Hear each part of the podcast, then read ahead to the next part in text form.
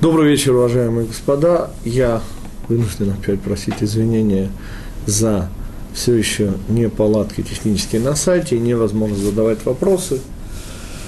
Также спешу сразу в самом начале поздравить вас с наступающим месяцем Шватом, ближайший шаббат.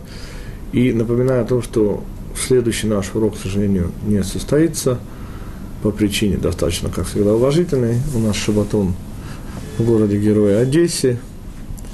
И все, кто имеет к этому отношение, конечно же, приглашаются. Наша тема сегодня – это недельная глава Вайра. Это начало казни египетских. И первое, о чем мне хотелось бы поговорить, это тема Египта. Собственно, Египет появляется уже и в последних главах первой книги Пятикнижия, и, конечно же, в первой главе. Но дело не только в том, что первая глава говорит об именах Израиля, и мы с вами посвятили наш первый урок в книге Шмот, идее решения конфликта личность-общества. Дело в том, что казни египетские, все то, что хрестоматийно знакомо нам как Египет, связано в основном, конечно, с этой недельной главой. Абсолютное большинство казней, кроме последних, совершается в этой главе. Но дело даже не в этом. Дело в том, что я хочу задать вслед за Аризалем, создателем лурианской кабалы, вопрос о значении Египта в личной жизни каждого из нас. Ведь уделяя Египту такое количество территории Торы, и напоминаю, скупость Торы на слова,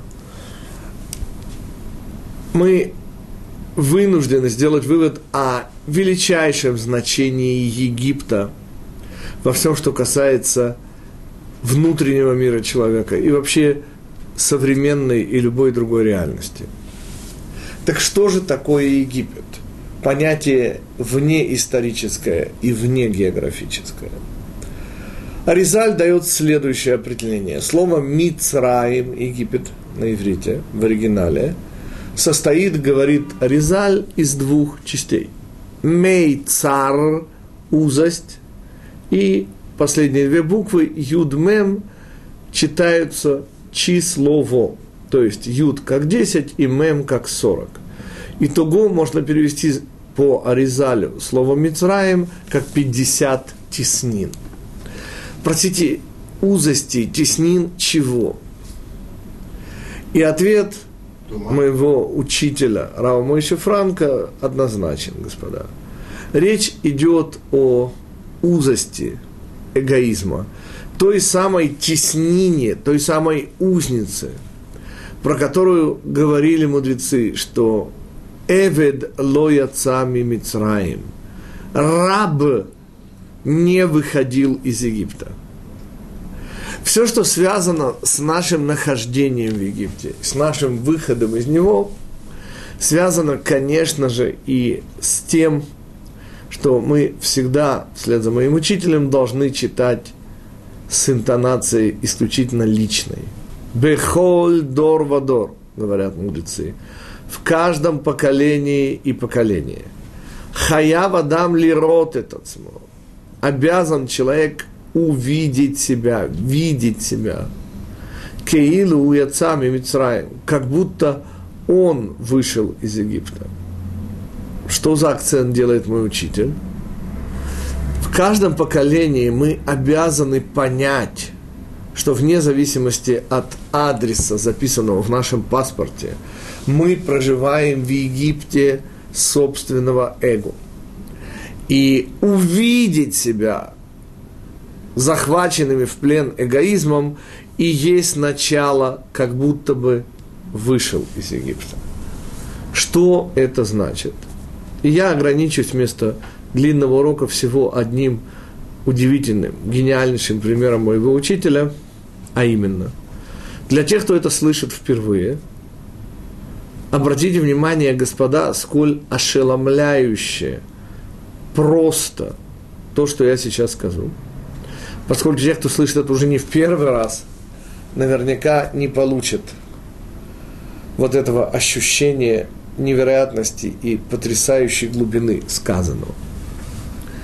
Паро, фараон, символ Египта. И, конечно же, фараон – это значение и значимость всего Египта. Не случайно фараон о себе заявляет, это пророк Ехескель, 23 глава, 3 посуг, «Ли е ори веани аситини» Мне принадлежит лесистая река Нил, символ Египта. Весь Египет концентрировался вокруг этой реки. Мы еще увидим сегодня значение этой реки. И я сам себя сделал.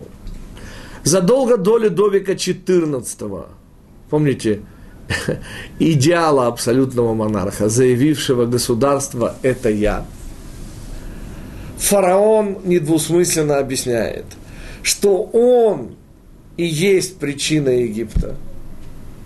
И причина его самого также он сам. Абсолютная безысходность. И я ее демонстрирую всегда очень просто, господа. То, что называется фараоном внутри нас, акцентирую ваше внимание – это удивительнейшее из наших с вами человеческих желаний. Это то желание, что лежит у истоков нашего мировоззрения. Это то желание, которое подобно серому кардиналу Ришелье, всем руководит, ни капельки при этом не афишируясь. То есть, это то желание, которое лежит в основе командования нами – и тем не менее мы его никогда с вами не ощущали, вплоть до того момента, когда я вам объявляю о его существовании и определяю его. О чем идет речь? Господа, ну, что лежит в основе той пропасти, которая отличает меня, отделяет меня от моего ближнего? Ответ – мое желание, безусловное желание исполнять собственные желания. Вот это мой внутренний фараон, господа. Обратите внимание, к вашим желаниям, желаниям любого другого человека я отношусь критически, то есть разумно. Я могу их принять, я могу их не принять, но свое желание, господа, я, во-первых, хочу. Ну, ну, господа, поймите же, что я хочу пить, самое время задать вопрос, почему здесь я – ну, с какой стороны моя личность участвует в этом желании? Понятно, что это желание в меня встроенное. Но, господа, те, кто ощущает жажду, не дай бог, конечно, вспомните, господа, до чего нам в этот момент, кроме воды. И так далее, и так далее. Понятно, что менее требовательные желания влияют на нас меньше. Но, тем не менее, господа, желание идти в туалет, э, половые гормоны и так далее, и так далее, и так далее, не с числа нашим желаниям. И каждая из них весьма и весьма требовательна, и в любом случае обволакивает меня каким образом? Заставляя, во-первых, желать. И даже если я, включив самоконтроль, мозг, органы чувств, откажусь или даже с негодованием откажусь желания, например, есть свинину – с негодованием отказываюсь от него. Но, господа, простите, оно существует внутри меня, и оно влияет, независимо от того, нравится мне это или не нравится. Ваши желания на меня влияют, если вообще в очень небольшой степени. Мои на меня чистый фараон. Выводы. Субъективность нашего взгляда на жизнь – наш Египет, в котором мы живем. Наша неспособность видеть то, что есть. И маленький пример, который я заимствовал у Виктора Суворова в его аквариуме. Так обучали советских шпионов. Все вы смотрите сейчас на экран да, интернета и видите меня ну, до пояса. Следовательно, вы наверняка видите пуговицы на моей рубашке. Простите, пожалуйста, а сколько этих пуговиц на моей рубашке? А, вы не обратили внимания. Так вам это, в общем-то, не интересно. То есть, ваша система ценностей диктует вам, на чем акцентировать свое внимание, а что вовсе не замечать. Понимаете, господа, что такое Мицраим? 50 теснин. Это 50 сильнейших наших желаний, ступенек и уровней наших желаний, которые не позволяют нам видеть то, что есть, а заставляют нас видеть исключительно то, что нам хочется видеть. Точнее, хочется видеть не нам, а нашему эго, нашей системе ценностей. Следующий шаг. Отсюда эпохальность и глобальность понятия Мицраим. Господа, то, что мы учим в Торе, касается, естественно, не только того Египта, который был в определенную историческую эпоху в определенном месте на Земле. То есть касается не только истории и географии. И наша с вами задача на сегодняшнем уроке попытаться вскрыть вот этот феномен Египта – и самое главное, мы уже сказали, добавим к этому еще несколько слов от имени моего замечательного учителя Рава Мойши Шапира. Что такое фараон? Вслед за Маоралем говорит Рав Мойши Шапира. Паро означает пера, то есть дурной, плохой рот, уста – если мы вспомним, сколь многое тратят и требуют от нас мудрецы, дабы сохранить чистоту речи, то мы сразу понимаем, что ничего более страшного, чем плохие уста, сказать уже невозможно. Но Аризаль идет еще дальше и предлагает прочитать слово «паро», «пей», «рейш», «айн», три буквы, «о» звучит, но не пишется – наоборот. Айн, рейш, пей. И тогда мы получаем слово орев. Орев – слово отсутствующее на русском языке. Тем не менее, речь идет о задней стороне шеи, тем, что находится ниже затылка. По-русски просто нет такого слова. О чем говорит комментарий Аризаля, его совет прочитать это слово наоборот – Понимаете, фараон, Египет – это альтернатива божественному. А что божественного, самого божественного в человеке? Только не отвечайте, господа, душа. Душа – это не в человеке. Так что самое божественное в человеке? И ответ изумителен. Также изумителен, как и понимание того, что желание, безусловно, исполнять собственные желания – над нами властвует, искривляя, искривляя реальность в соответствии с диктуемыми этим желанием исполнять собственные желания желаниями. И чистый фараон. Так вот,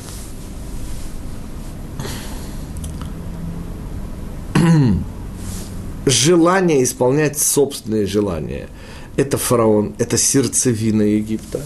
Но вот этот наш взгляд на этот мир через узницы, бойницы собственных желаний и есть то искривляющее, что не позволяет нам видеть истину. А кроме того, Египет, как сказал Резаль, является альтернативой чего? Самого божественного в человеке человеческой речи – но, к сожалению, мы знаем, что на великом и могучем русском языке, к сожалению, существует возможность и снесняться совершенно страшным образом. Или, как говорил один из сатириков, у нас на матом не ругаются, у нас на нем разговаривают. И ничего более страшного, господа, представить себе нельзя. Потому что альтернативой человеческому, достойному человека, божественному языку является как раз и не только ругательства, но все бессмысленные, все просто слова, не исполненные божественной глубины и красоты. Недостойны такие слова быть произнесенными людьми, божественными существами. По поводу же самого чуда человеческой речи напомню, господа, что в силу своей привычности мы забываем о следующих незыблемых фактах. Господа, нас с вами никто не учил разговаривать. Невозможно научить ребенка говорить. Ребенок рождается с умением говорить. Свидетельство тому, ребенок способен говорить на нескольких, на каком угодно языке, лишь бы вокруг ребенка говорили на этом языке. Никто никогда не приходил к нам в младенчестве и не говорил, как двигать язычком, чтобы высекать фонетические звуки, чтобы собирать их в слова. Это чудо величайшее из чудес. Я снова хочу вам напомнить, как мой учитель Рав Мойши Франк объясняет знаменитейший мидраж о чуде человеческой речи. Мидраж говорит следующее. Ребенок, находясь в материнском чреве, нер далук аль рошо, вероэ ми софа улам ад софо. Находясь в материнском чреве, свеча горит на его голове, и видит этот нерожденный ребенок от конца мира и до конца его. О чем идет речь, господа? Сейчас вы увидите о человеческой речи. Но вначале нер нешмата Адам – душа человеческая, говорит пророк Ишаяу, это свеча. И свеча, которая горит над головой, это, конечно же, та душа, которая еще не вошла в тело. В каком смысле не вошла? Не соединилась и не оказалась запертой человеческим мозгом. Потому что объясняет Рав Ильяу Деслер. Возможности души уже рожденного человека это возможности, которые предоставляет душе голова, потому что душа связана именно с головой.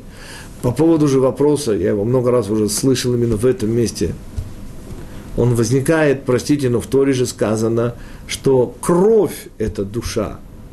Даму ги нефеш.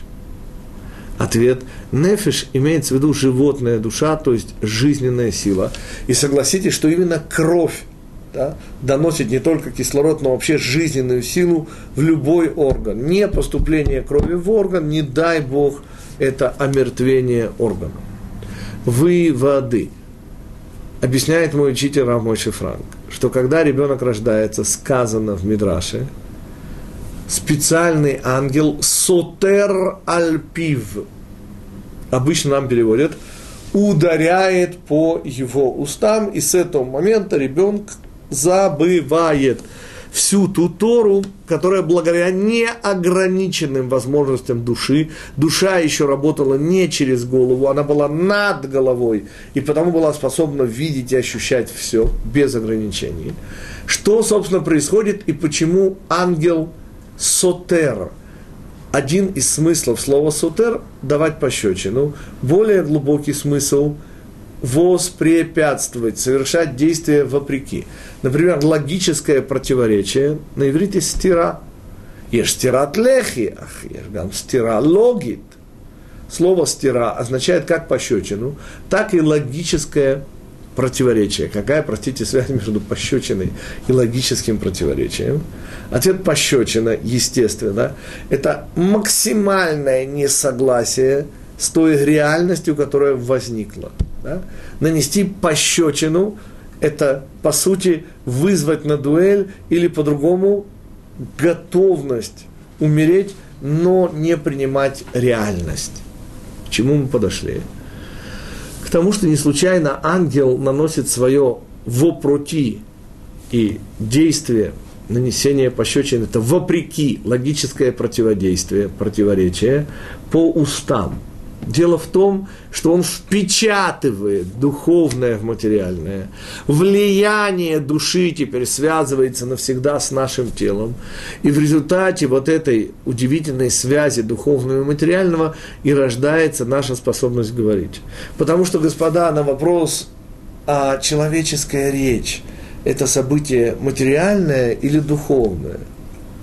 Как следует отвечать, господа? Да, конечно, материально-духовное. Они неразделимы. Обратите внимание на следующее чудо. Я сейчас к вам обращаюсь. Простите, как это чудо происходит?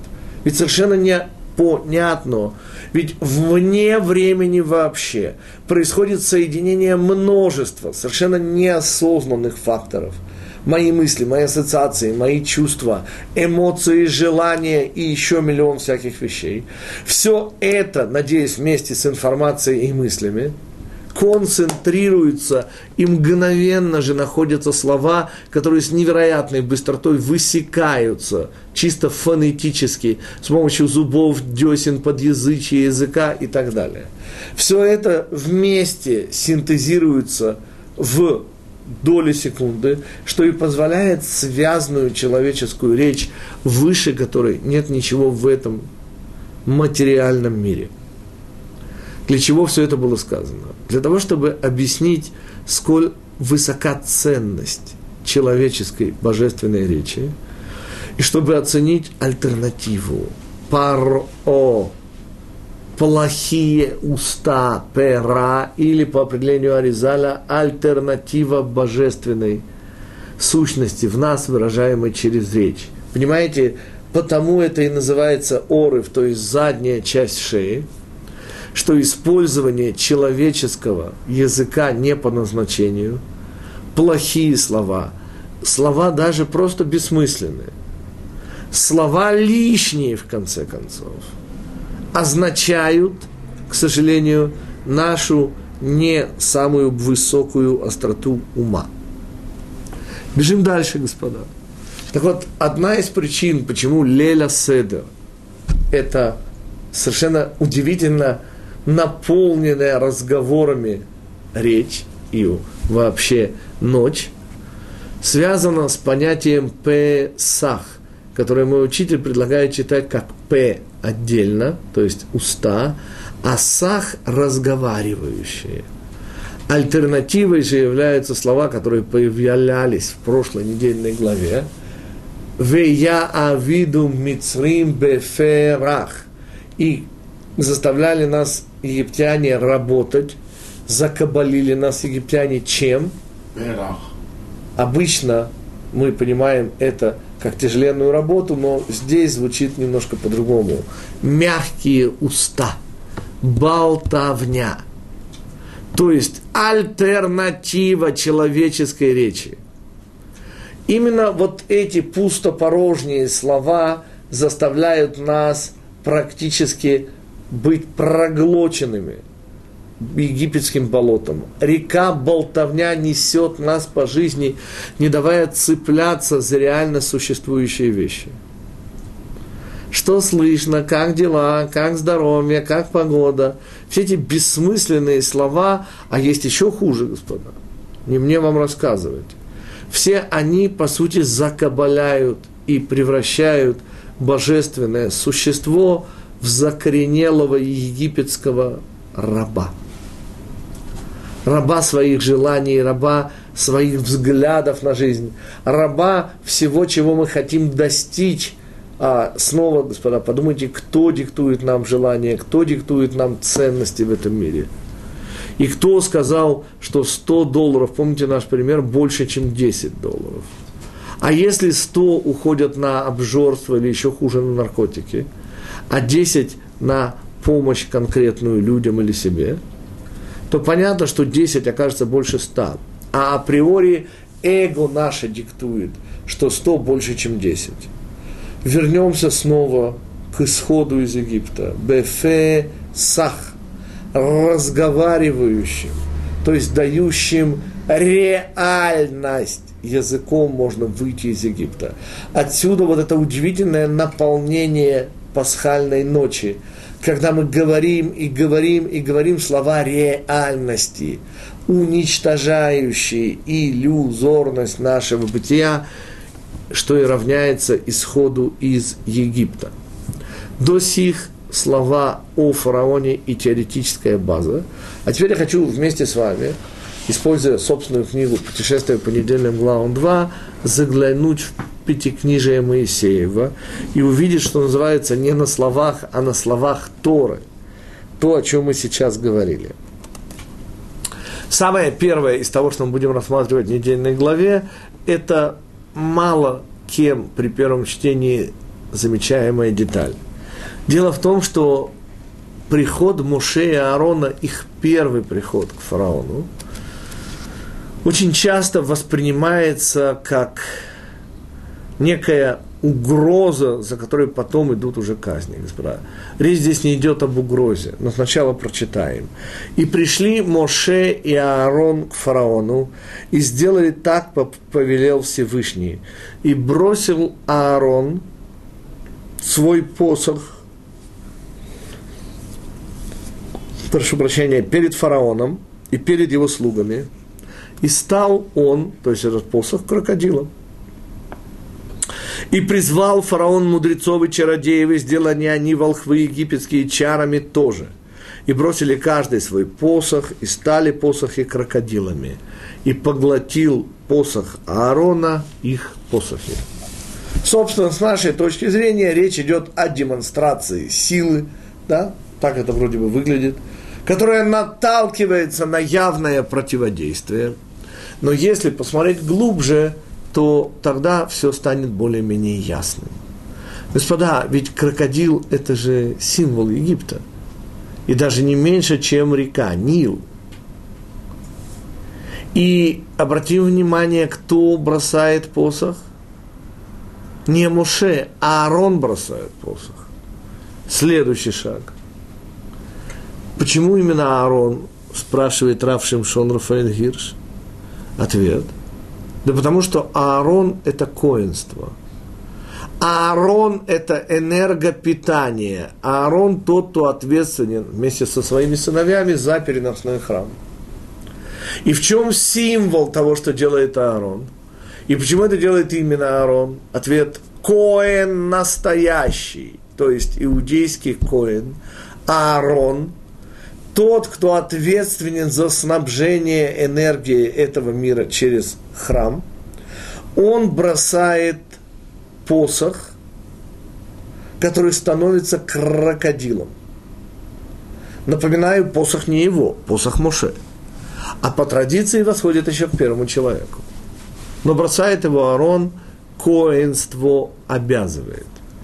Брошенный посох, став крокодилом, в отличие, кстати, мудрецы специально говорят о чарах египетских, которым удалось сделать только, я это называю, сосиски с ножками, то есть дохленьких, неспособных к движению крокодилов.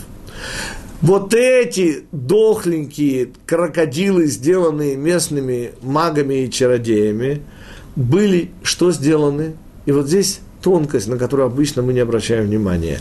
Не проглоченный крокодила, мол, наш крокодил сильнее ваших крокодилов, а проглочены были посохом. И теперь маленький вопрос, не понял, господа, а что, у посоха имеется рот, извините, и пищевой тракт? Как это посох глотает посохи?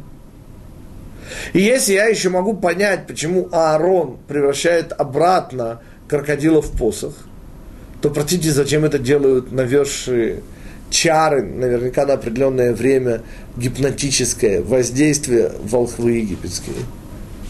Каким образом их крокодилы вдруг стали полудохлые, стали палками?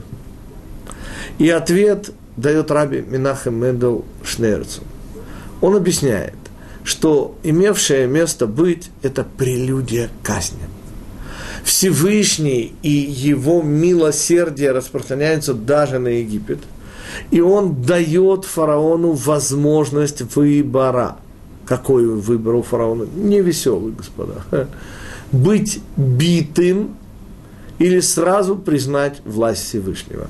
Но я напомню, что такое фараон – фараон – это несгибаемая функция нашего эго.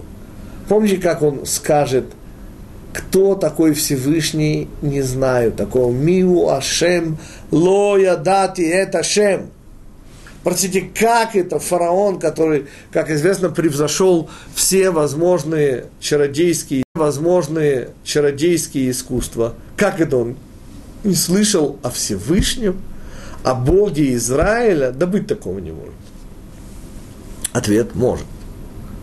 Понимаете, в этом суть Египта. Не знаю и знать не хочу. Знать я буду только то, что я хочу знать. А чего я не хочу знать, я знать не буду. Правда это или правда ли это, не важно. Важно, хочу или я не хочу. И вот это египетский подход, с которым и бьются казни египетские. Но прежде милосердие Всевышнего требует от него предъявить счет, показать, насколько серьезны намерения. И какую роль играет Аарон? Он демонстрирует Египту от имени Всевышнего беспомощность Египта. Ведь заявление фараона «Я хозяин этого Египта. И я хозяин сам себе, и знать не знаю, и знать не хочу никакого Всевышнего. Вот это заявление фараона нуждается в отпоре. Ради того, чтобы показать, что это не так, и идут казни египетские. Но еще прежде посох Аарона поглощает, именно не глотает, господа. Посох не может глотать, при всем уважении. Так вот, поглощает посохи волхвов. Что это значит? Фараон утверждает удивительную вещь, что мир действительно имеет Творца и когда-то был им создан. Но мир с тех пор стал автономен. И при всем уважении к Всевышнему мы управляем миром, а не он. И мы им управляем в соответствии с нашими желаниями. Дальше – автономность этого мира от Всевышнего, вот что декларирует фараон. Мы сами с усами.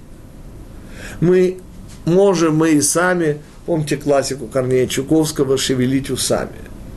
Что делает фараон? Волхвы, маги египетские создают дохлых крокодильчиков неким гипнотическим способом. Дальше. Дальше, господа, посох Аарона глотает. Как посох может глотать? Ответ поглощает. Так же, как реальность, извините, что делает с иллюзией? Уничтожает. Ну, не было иллюзии. За место, которое она занимала, это место реальности. И иллюзия исчезает бесследно. И именно так же бесследно исчезают утверждения волхвов египетских мы сами с усами, их палки. Их палки, которыми они что-то творили, показывая, что мы тоже что-то можем, становятся ничем. И в результате оказывается, что Всевышний не просто первопричина, он конкретно управляет этим миром. А следовательно, все эти небылицы «я хозяин Египта, я сам себя создал. Это все, извините, для детей младшего нешкольного возраста.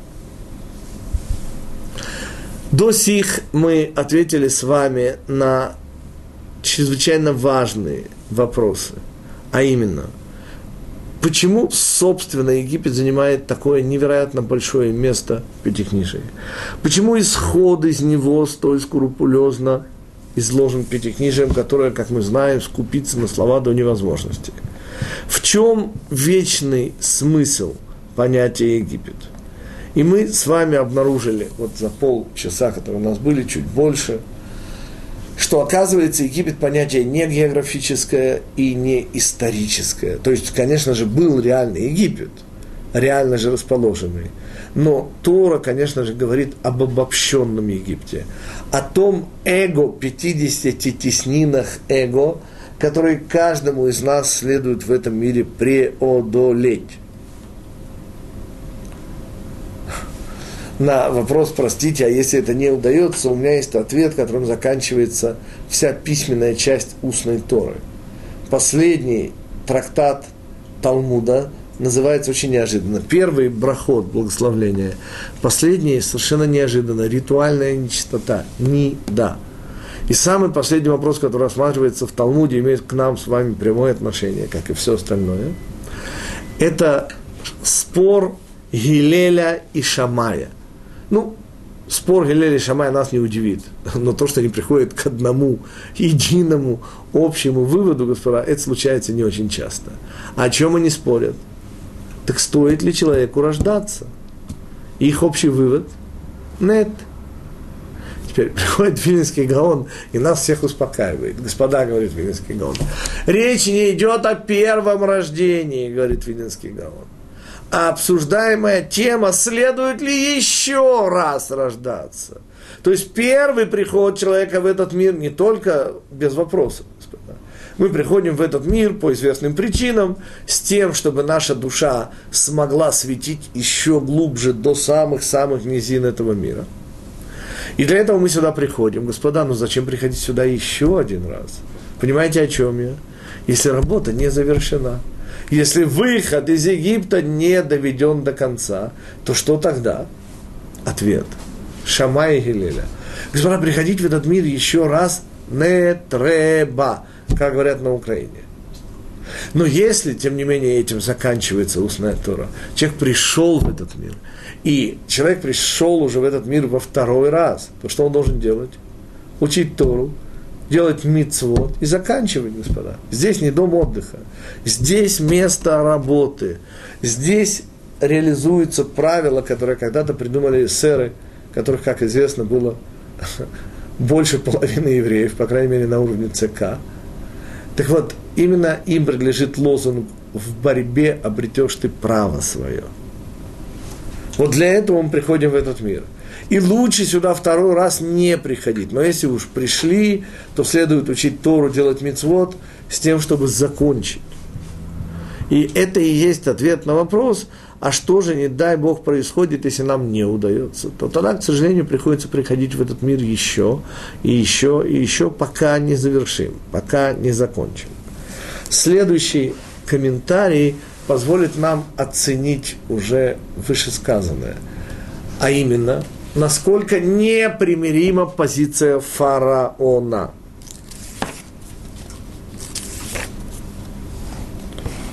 Итак, комментарий, который я назвал «Мир глазами фараона». «И не спаслал Всевышний колот, убарад, в эшмит лакахат. Звуки и град и вспыхивающее пламя на землю. Господа, речь идет о э, восьмой казни. И послал фараон и вызвал Моше и Аарона. Уже не первый раз. Как вы помните, об этом даже будем мы еще говорить, может быть, на следующем уроке, может быть, не успеем западня, ловушка, мокеш. Вот в этом и была ловушка фараона, что он всегда мог остановить казни. Он вызывал Моше и Аарона, просил их, они просили Всевышнего, казнь завершалась. Как только казнь завершалась, что делал фараон? Не отпускал евреев. И давайте посмотрим чуть-чуть, это практически единственный шанс увидеть мир глазами фараона – и послал фараон и вызвал Моше и Аарона и сказал им, обратитесь к Всевышнему, и прекратятся голоса всесильного и град. Обратите внимание, а где дождь? Мы с вами говорили о дожде, да? Я снова прочитаю порядок слов. И послал Всевышний звуки и град и вспыхивающее пламя. Лед с огнем мирно сосуществовали. О чем просит фараон? Прекратить голоса всесильного и град. На первый взгляд, дождь отсутствует, потому что, простите, дождь – это хорошо. Ну, еще бы, все живущие в Израиле подтвердят – но, господа, когда Всевышнему молится Моше, и Всевышний прекращает эту казнь, то сказано уникальное. И увидел фараон, мир глазами фараона, что прекратился дождь и град и звуки. Слышите, когда он просит, он дождь вообще не упоминает. Но когда Тора дает нам увидеть мир его глазами, то что видит фараон? Что прекратилось? Дождь, во-первых. Господа, дождь, который фараон вообще не упомянул. Дождь, который вообще-то не казнь. Ну в чем же здесь казнь, простите? Дождь, понимаете, паящий жизнью высохшую землю. Ну что в нем криминального? И отвечает Рав Мордыхай Илон от имени своего учителя Рава Кука изумительно важную вещь. Понимаете, господа, помните, мы в конце книги Дворим противопоставляли Египет и Израиль. И что мы говорили? Что земля Израиля пьет воду откуда? Сверху. А земля египетская откуда пьет? Снизу.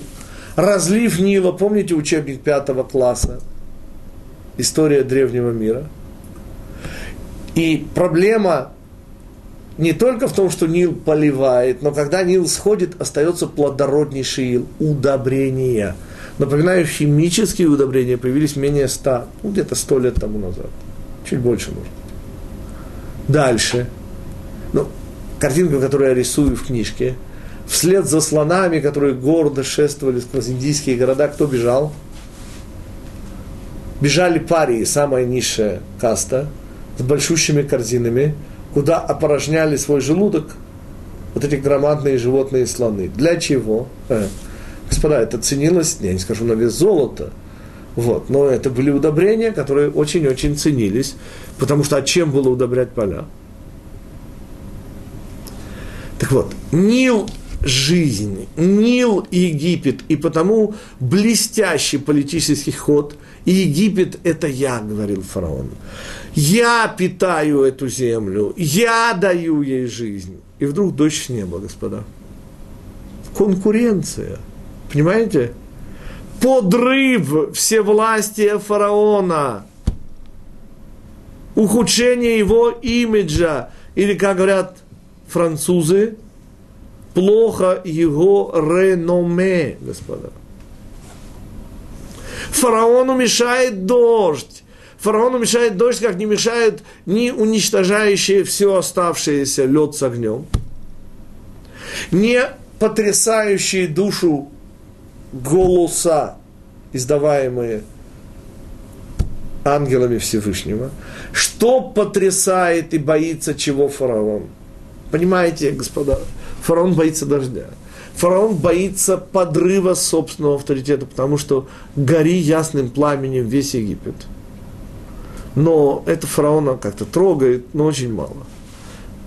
И потому важнейший момент, чтобы его уже не вспоминать, господа, фараон никогда не отпускал евреев из Египта. Это невозможно. И, конечно же, мы говорим и о внутреннем фараоне. Даже после десятой хрестоматийной известной казни – мы не замечаем удивительных слов, сказанных Торой. Я вам сейчас их специально прочитаю.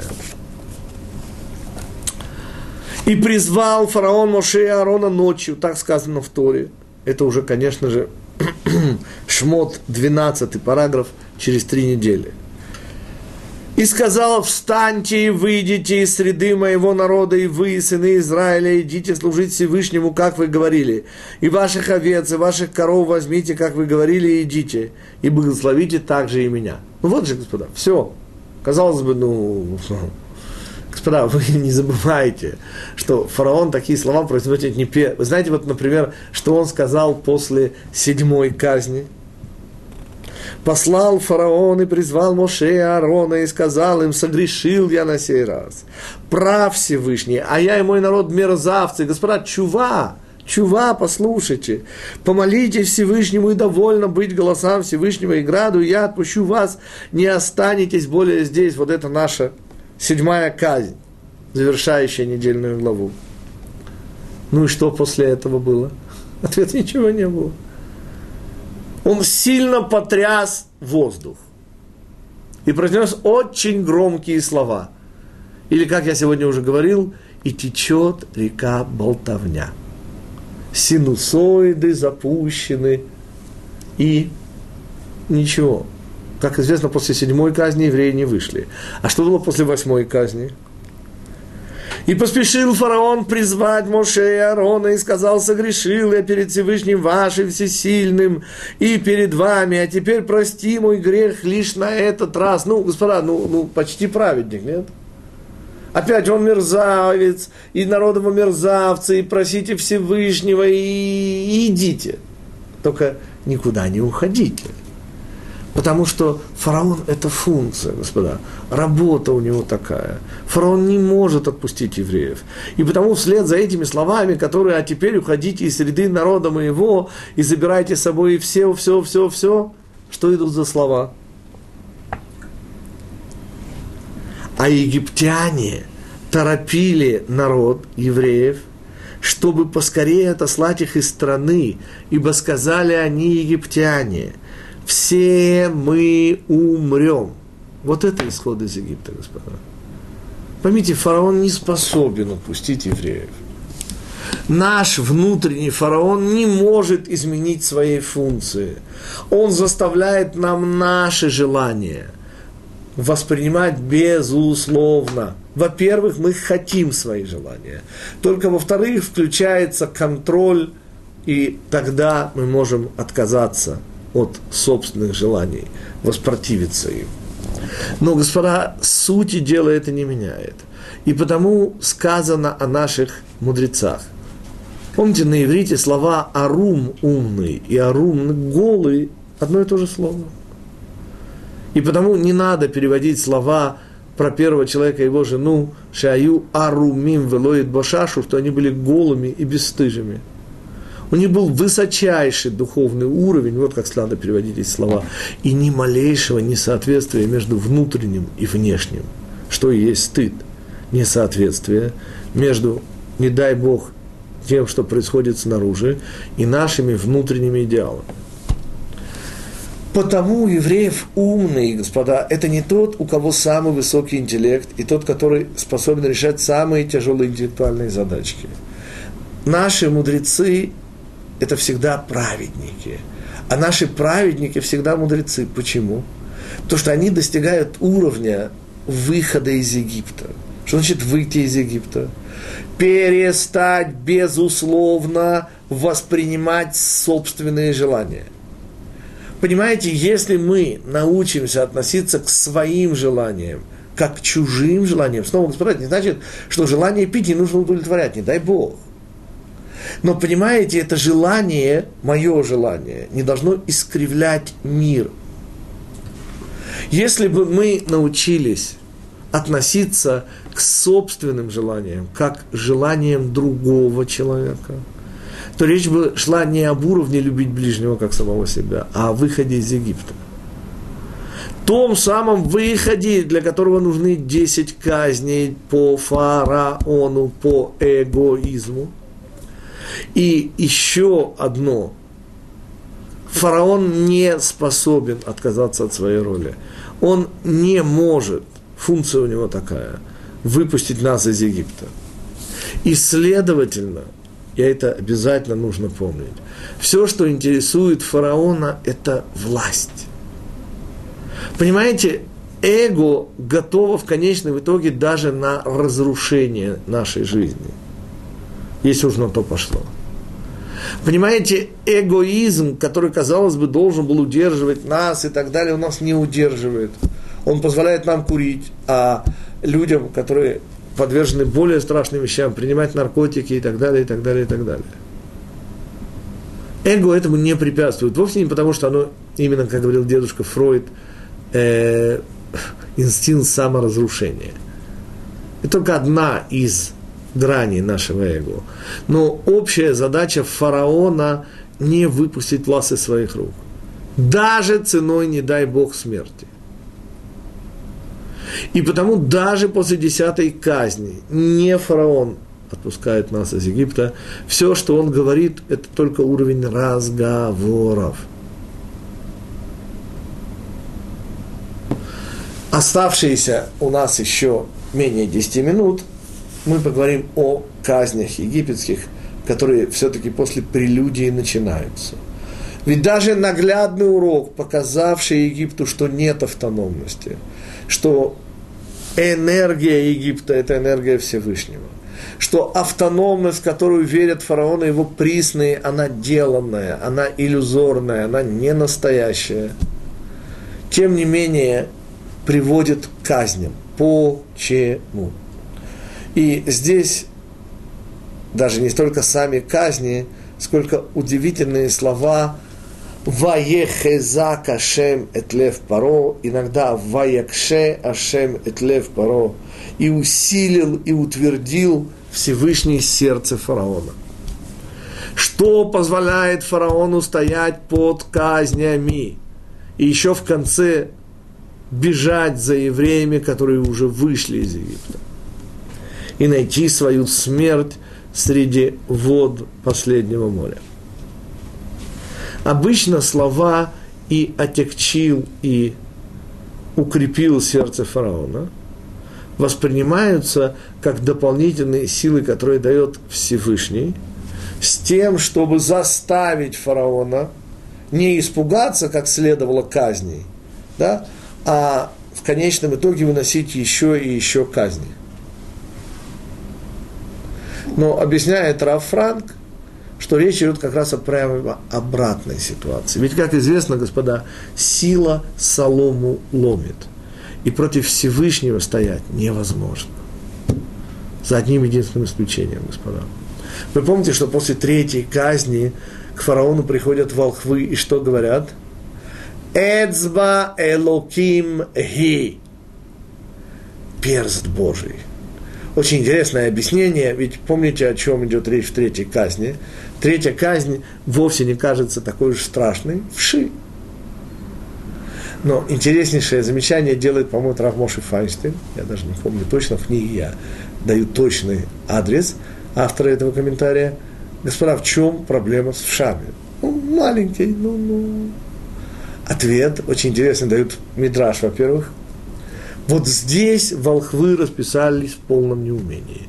И сказали, что вот это чудо мы делать не можем, слишком мелкое. Как это? Чудо слишком мелкое. Объясняет, по-моему, это Раф Файнштейн. Объясняет. Господа, поймите же, чудо это всегда что-то эпохальное, это глобальное, это большое. Понимаете? Маленьких чудес не бывает. Ну, мне очень понравилось название, где-то там в 87-м, кажется, году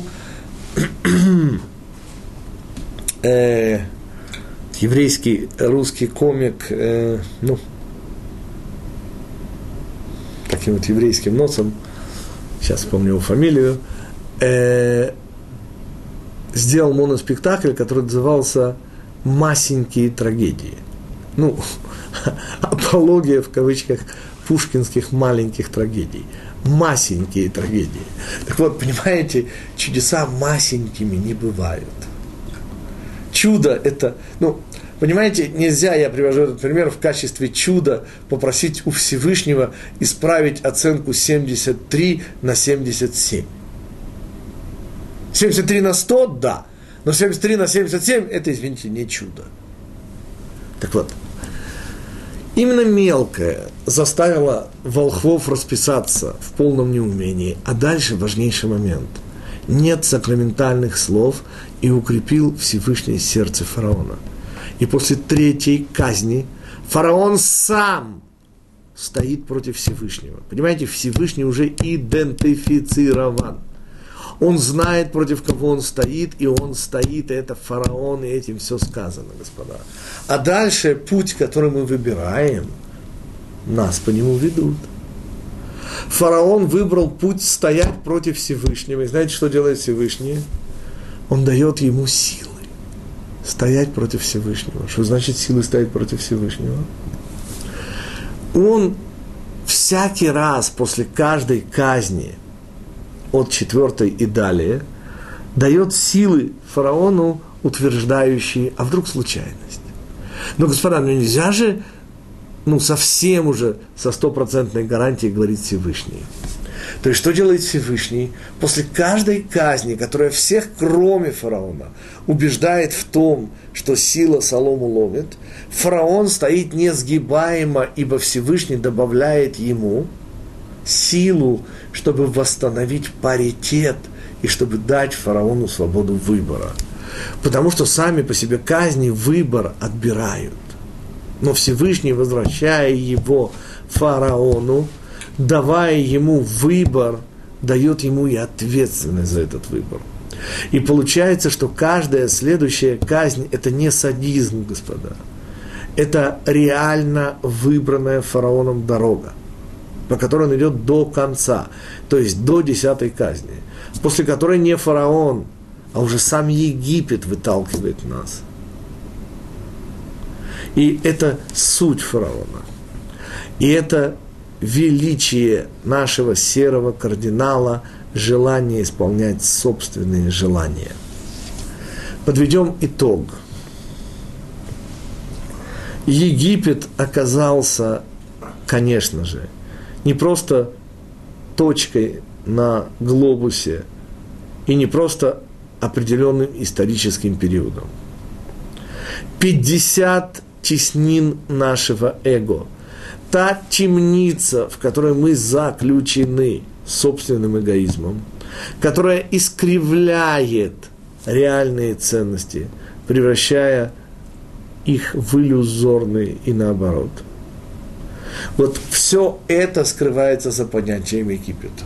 И еще чудо человеческой речи, или, как сказал Аризаль, фараон Ореф, да, это ситра ахра – это оборотная сторона речи, то есть горла. То, что находится с обратной стороны горла человеческой божественной речи, это все отвратительные, гадкие слова, которые не гоже произносить уважающим в себе божественное людям. Именно это главная проблема, это единственный способ выйти из Египта – говорить только значимые слова. БП сах разговаривающие уста, ни в коем случае не позволять себе лашон гора, не позволять себе даже пустопорожней болтовни, которая засасывает в болото эго. И таким образом мы можем рассматривать рецепты Египта как рецепты выхода из собственного эгоизма и заключим снова масенькими трагедиями. Что значит чудеса не бывают маленькими? Господа, это значит, что чудеса, конечно же, надо делать своими руками. И видеть во всем, в самом маленьком, что с нами происходит, любящую руку Всевышнего. Понимаете, вот там, где происходит маленькое изменение, где мы его видим, мы видим любовь Всевышнего. Потому что вот эти большие и громадные знаки – это когда у нас уже нет выбора. Обычно перед смертью люди видят уже большое и глобальное.